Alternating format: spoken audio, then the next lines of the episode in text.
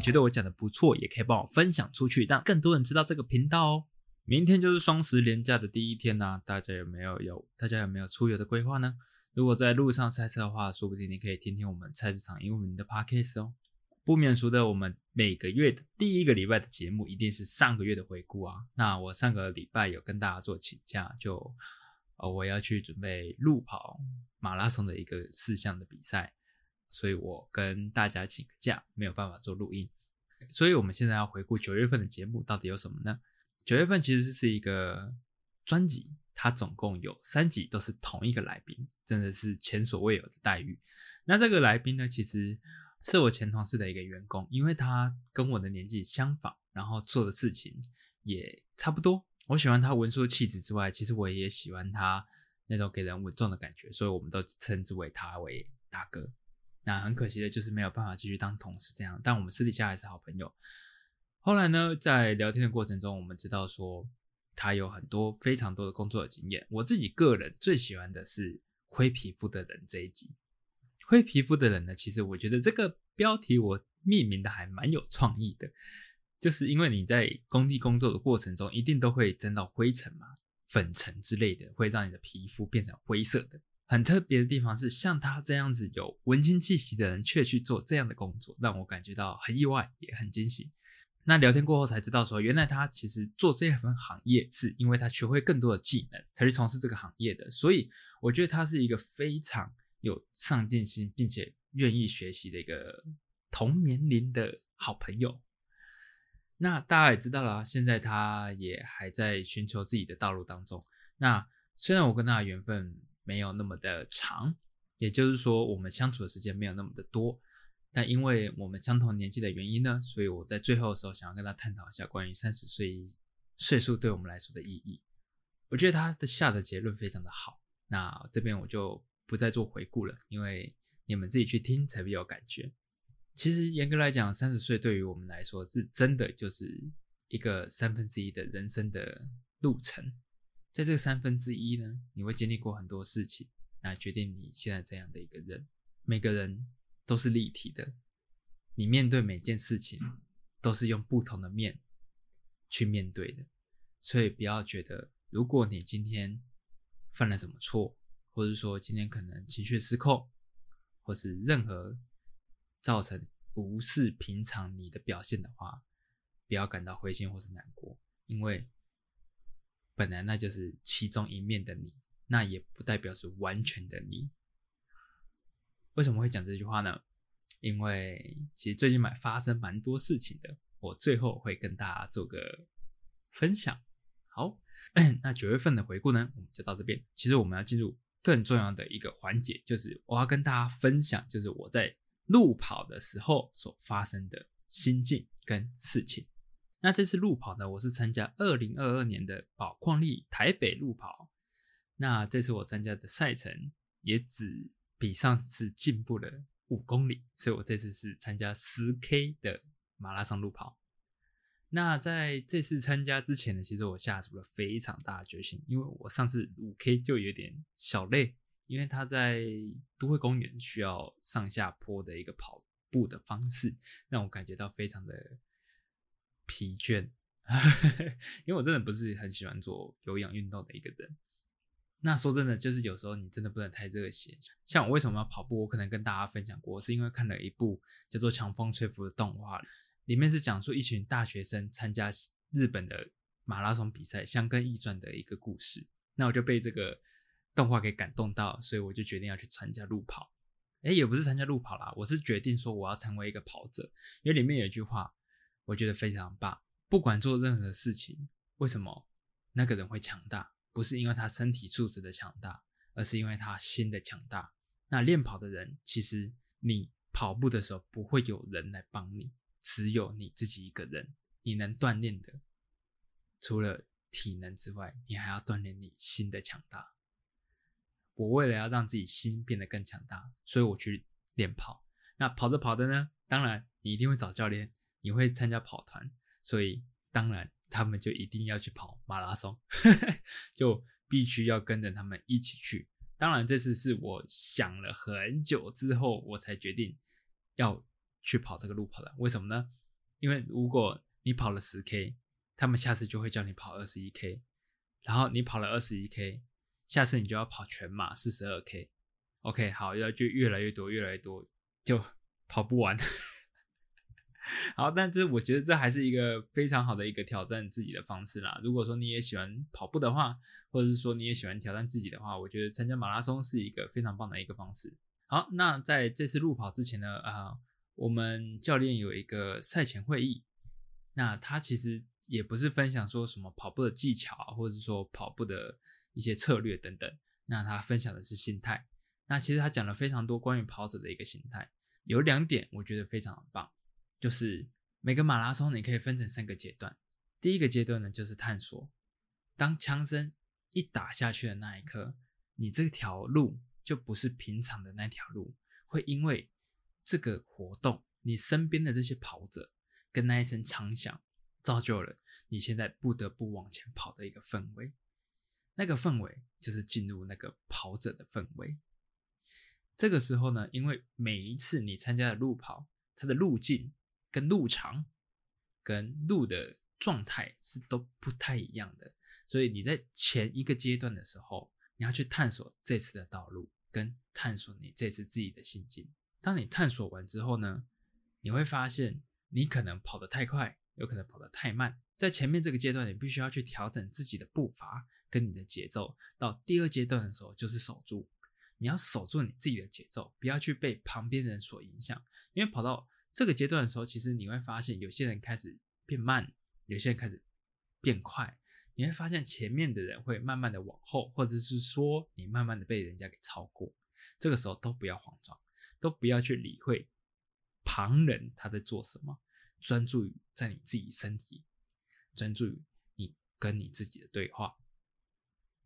那最后的阶段呢，就是突破，因为你也只剩下最后这几公里的路了，所以你就想办法突破。让你可以跑出更好的成绩，对得起自己。这样，那教练那时候分享这三个阶段，他要跟我们说，每过一个公里呢，你可以敲一下自己，激励一下自己，跟自己说：“我跑了一个公里，我们剩下多少公里？”那这个方式我觉得很有用。好，那到最后的时候，你你进到终点的那一刻，那一个瞬间，你停下脚步。或是旁边递来一杯水，或是那时候有西瓜，你吃下去都是非常美妙的时刻，就只有那个 moment，你可以感觉到很棒、很舒服的一个感觉。那他也说，为什么大家跑马拉松会跑上瘾，就是因为那个时刻、那一瞬间，大家喜欢那一个瞬间，所以才会一直跑下去。好，在赛前我。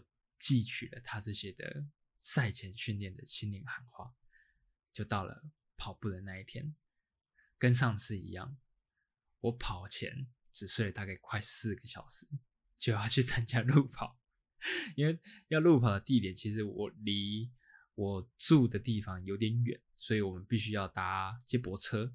那呃，盥洗完之后呢，我下楼跟大家一起集合要去搭接驳车，直到。我缓过神过来，我已经在热身了，所以我根本不知道说我是如何从住的地方到热身的地方，也就是跑跑场啦。我是不知道我怎么照过去的。当我真的聚精济神过来的时候，我已经在热身的慢跑五分钟那个阶段，所以真的是你赛前真的要是睡饱，你那一个礼拜就是调整你的作息，最好最好。教练有说就是。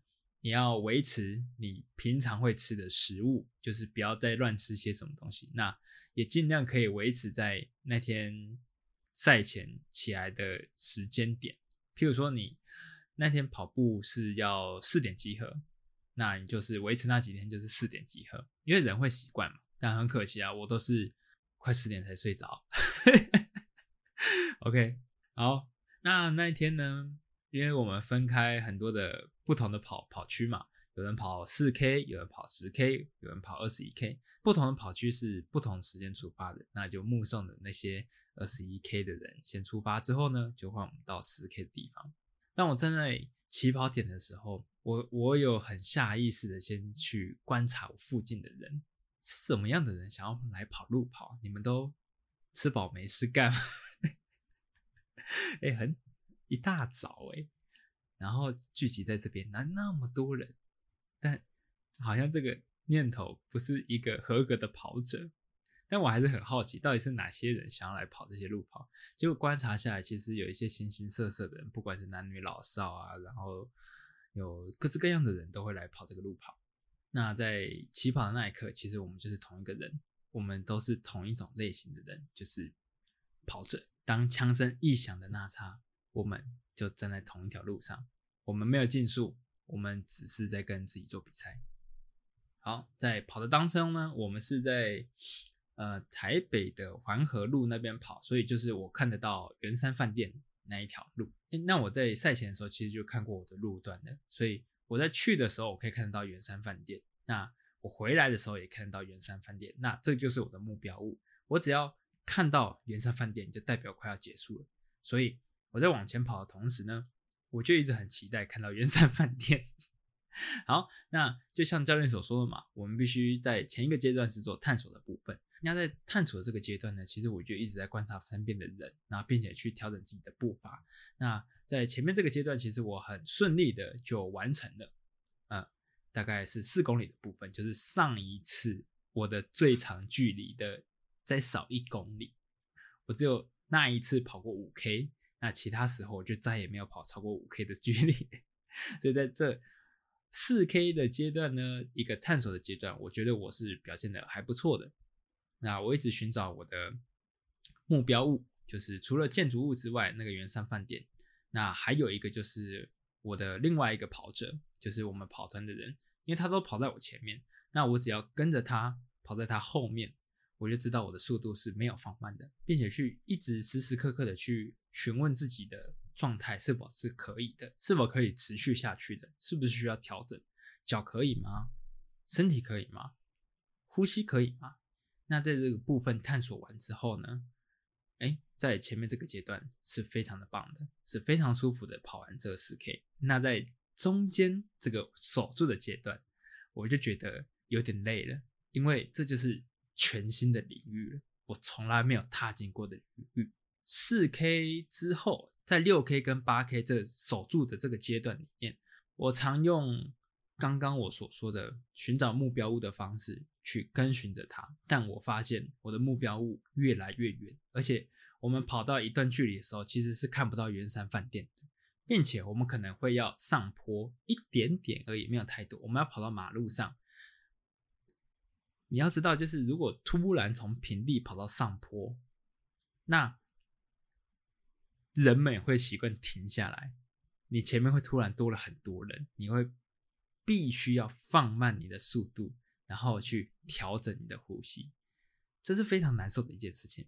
你已经习惯在那个步骤里面，但你却然要你，但是你却要突然的变化。那对于我这个呃，可能才参加第二次路跑的人来说，这真的是一个非常困难的一件事情。所以在上坡的阶段的时候，其实我就有用走的，走到上坡的点，我再开始用跑的。你这样起跑、起跑、停跑、停跑的阶段。这个过程其实对于我们来，对于我来说啦，是一个非常难熬的一个过程。那在这守住的阶段呢，其实我一直不断告诉自己说，全新的领域就去享受这全新的体验。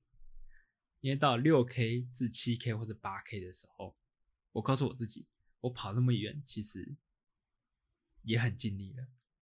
对，我的脚如果没问题，我就继续跑下去。如果身体没问题，我就继续跑下去。每过一个补给站，我就一定会停下来喝水，告诉自己说，这是全新的领域，全新的体验，我必须要完成这个比赛。好，直到八 K 之后呢，就是必须要有所突破。在这八 K 之前呢，每一公里我都会敲击一下自己的心脏。有点像是晋级巨人那种敬礼的方式，都敲得非常的大力。因为我告诉我自己，如果我不敲自己大力一点，我可能就会放弃。我就会想要用走的，不是说放弃啊。而且并且到八公里的时候，其实已经跑了大概五十分钟，或者四十至五十分钟左右吧。哦，那个台北的太阳哦，真的是很毒啊，很热。我们又是在完全没有遮蔽物的情况下跑完这个马拉松的，所以到八公里的时候，我其实有一点意识模糊不清，我有点一度快要晕厥，有一度啦，因为那时候突然又要调整自己的步伐的时候，我突然觉得我自己快晕倒了，但不知道为什么我撑下来，并且在往前跑没多久。我就看到了圆山大饭店，一个宏伟红白相间的建筑，就在我的左前方。我知道我快到了，这剩下的一公里，或是剩下的两公里，就是我有所突破的时候。那当然，你要突破，一定还会碰到很多问题。那我碰到什么问题？前面有说嘛，我不喜欢这样停停跑跑。这个时候呢，我们的路线跟四 K 大队。重叠了，四 K 大队是什么意思？就是好像每个路跑或是每个马拉松的比赛都会有一个亲子游乐的跑区，那这个跑区呢就非常的短，可能四 K 啊，或者三 K、两 K 之类等等啊，那一定会有一些就是自在参加的，他们就会走得非常慢，就是带一些小朋友，或者是说来体验一下马拉松这个氛围的人，在最后的两公里。我们十 K 的跑者就跟四 K 的跑者们重叠路线，所以我一到重叠路线那边，就会非常多的人走在我前面，然后并且你要去闪过他们，这个时候你就必须要去横跨一些人，或者说蛇形的跑着你的跑道。再来就是这样，你会让你的膝盖负担的比较重之外，其实你要突然的加速。让你的呼吸更为急促，这真的是对我来说非常艰难的一件事情。好，这个我也称过。到终点前，那真的是非常多四 K 大队就在那边走路。我这个时候发生了一个意外，我就低着头跑，因为我真的撑不住的时候，我会低着头跑，我只看着地上的马路，我不会看着前面。就在这个时候。我不小心踩到了四 K 大队的一个人，害他差点跌倒。我就跟他说：“哇，对不起，我我没有办法，我没有办法，抱歉。”我就走了，我就我就跑走了。这个时候我也气喘如牛，然后大口大口的喘气。我真的也没有办法去管他，我只想赶快跑到终点，因为我也只剩下一 K。跑过这一 K，应该是说我看到路牌上有九 K 的字样，我只要超过这个九 K 的字样，我就是倒数。几百公尺，就是倒数几十分钟的路程，我就到了。所以我真的没有办法去顾及刚刚被我踩到的那个人。我很抱歉，我真的不是故意的。我一直低着头跑，直到我跑到结束点的那一刻，我感受到了教练所说的那一个瞬间，停下来。我真心为我自己感到骄傲。我从来没有跑过那么长的一个距离。在那时候，有人递给我曝光力的水。我一口气把它喝完，我觉得那是我史上喝过最好喝的饮料。在开始之前，我就跟跑团的人说，会不会一眨眼这个比赛就结束了？他们说，那我们二十一 K 的怎么扎？要扎几次？我就说，不是那种一眨眼，就是当你回过神来的时候，它就结束了。我当下真的有那个感觉。跑完这十 K，我花了一个小时八分钟，在。到终点那一刻，我突然觉得，好像这段路也就那么一下子，好像那十公里也没有那么长，好像我可以再跑更久，就觉得自己好像什么事情都可以做得到。所以我觉得跑步这件事情真的可以锻炼一个人的心智。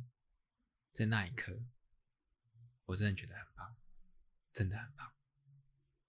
好，那刚刚就是我路跑时候的分享啦。那其实，在路跑完之后，我们下午会有一个行程，我们要去台北的大道城逛逛。那这次我有带自己的相机去。那我们跑团中呢，其实有三个国小生，就是这些跑团的小孩。那他们其实是对于呃这个世界是充满好奇的，所以看到很多新奇的事物的时候，他们会觉得想要去探索看看。那看到我那台相机呢，他们觉得很酷，也想要试试看，想要拍照看看，想要把玩我的这台相机。很多人是不愿意去把自己的贵重物品去借给这些小朋友们的，因为有可能会把它给用坏。那用坏的时候，其实你要怪谁？怪他呢，或是怪他父母呢，或是怪你自己呢？其实他好像都不太对，所以就干脆就不要借了。那当然，他们是很有礼貌的来跟我借这个东西的话，我愿意借给他们，但我必须要在旁边全程的看着他们使用我的器具。那其中就有一个小妹妹，她对我的相机非常的有兴趣，她一直很想要拍照。那我跟她说，当然可以，但我们现在有一些走路的行程，等到一个定点的时候，你真的觉得这里非常的漂亮，你跟我说，我们再一起去拍张照。好，到了一个地点的时候，他就想要拍照了。他说这里非常漂亮，他想要拍。我就说好啊，那我们去拍。那你想怎么拍呢？你跟我说。我们有，我们就走到一个屋檐底下去拍了对面的屋檐的房子。当然，在拍的过程中，我跟他说：“你有看到这个观景窗上面一堆线吗？你可以试着把这些线对齐到你想要的地方上，那这些看起来就会有一个美感。当然了，他之后拍的那张照片呢，呃，有点。”太多的杂物了，当然这是没有关系的。我就跟他说，如果说你想要拍的更好看的话，你可以怎么做？怎么做？好，在拍的同时呢，他其实是想要拍一条走廊的，但是走廊的尽头呢有一个违停的车辆，他一直没有开走，所以他一直在很焦虑的说，这台车为什么一直不开走？他没有办法去拍这条走廊，这条走廊很漂亮。我说很多时候呢没有办法。去完成拍摄想要的画面的时候，其实你可以转个念头，转个弯，你会看到不一样的风景。那你不觉得我们后面那条走廊其实也蛮漂亮的吗？这个时候他就发现那个走廊上面有一间咖啡店，那咖啡店的外观其实是蛮好看的。他就说：“哎，那你可不可以站在咖啡店的门口，我们拍一张照？”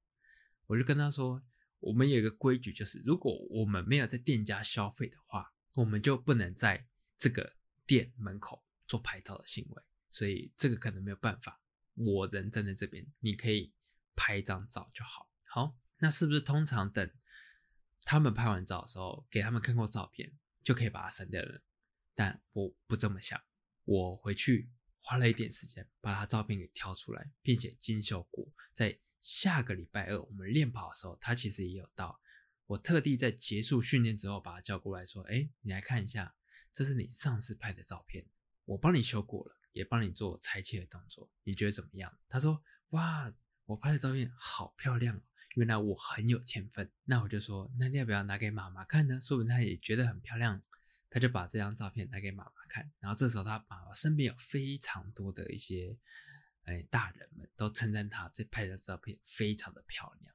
好，那等这群大人散过之后，他把手机还给我。我就跟他妈妈说，这张照片是他拍的，并且我帮他调整过，所以这张照片我传给你。他说：“哦，谢谢。”我本来以为说这个时候他可能会讲一些感感性的话之类的等等，本来啦，但他也没说什么。我就说，如果说，如果说这个能启发他兴趣的话，就太好了。但他妈妈就露出一个苦脸说：“呃，如果学摄影的话，会非常贵。”好，那分享这个呢，其实是想要跟大家说，我从小的时候就觉得，身边有很多很多的启蒙者，带领我做很多的事情。启蒙者有时候不一定真的是一个人，譬如说像跑步这件事情，好了，我的启蒙者是谁？是一部动画，是一部日本的动画，它并不是一个人。但是如果你能够启蒙一个人去做一件事，那真的是对这个社会、对这个世界，是不是又更好了一点？我相信这个循环是可以回到自己身上的。